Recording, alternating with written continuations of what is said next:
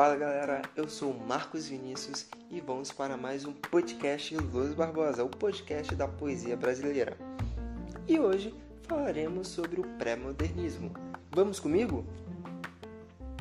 O pré-modernismo foi um período de intensa movimentação literária que marcou a transição entre o simbolismo e o modernismo. Caracteriza-se pelas produções desde o início do século até a Semana de Arte Moderna, em 1922. Para muitos estudiosos, esse período não deve ser considerado uma escola literária, uma vez que apresenta inúmeras produções artísticas e literárias distintas. Em outras palavras, ele reúne um sincretismo estético, com presença de características neorrealistas, neoparnasianas e neossimbolistas. Vamos para as características do pré-modernismo.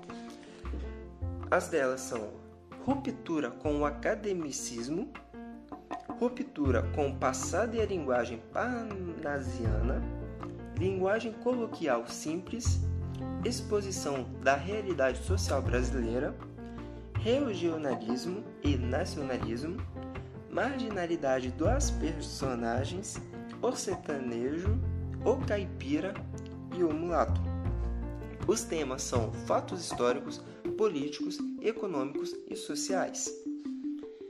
O contexto histórico do pré-modernismo. No início do século XX, o Brasil e o mundo estavam passando por uma fase de muitas mudanças.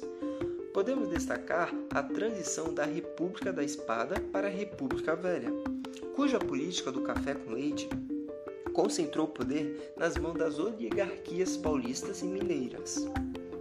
Foi nesse panorama que o regionalismo brasileiro começa a se expandir na virada do século, sendo enfatizado por diversos conflitos que surgiam entre a classe dominante e a classe dominada.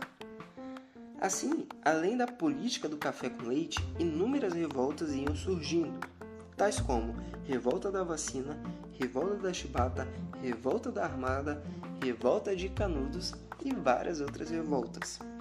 Diante disso, os artistas do momento gradualmente foram se voltando para a realidade brasileira e assim buscando uma linguagem mais simples e coloquial, o que resultou na produção de diversas obras de caráter social.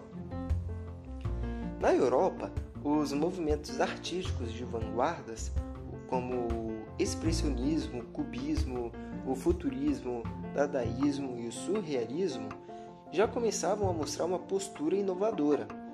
Eles anunciavam esse novo mundo em transição e que se consolidaria aqui no Brasil com o movimento modernista, em 1922. Por fim, nesse momento, diversos conflitos foram se espalhando pelo mundo, os quais culminaram na Primeira Guerra Mundial, em 1914. E para esse podcast escolhemos uma poesia de Augusto dos Anjos, chamada A Esperança. Vamos comigo? A Esperança. A esperança não murcha, ela não cansa, também como ela não sucumbe à crença.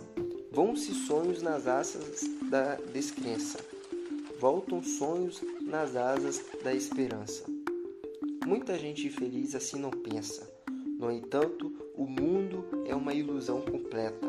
E não é a esperança por sentença, esse laço que ao mundo nos manieta. Mocidade, portanto, ergue o teu grito. Sirva-te a crença do fatal bendito. Salva-te a glória do futuro. Avança.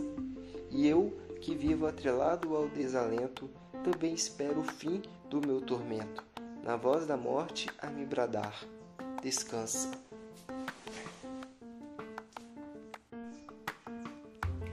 Então, galera, chegamos ao fim de mais um podcast, podcast de Luz Barbosa. Espero muito que vocês tenham gostado. Fique com Deus e tchau!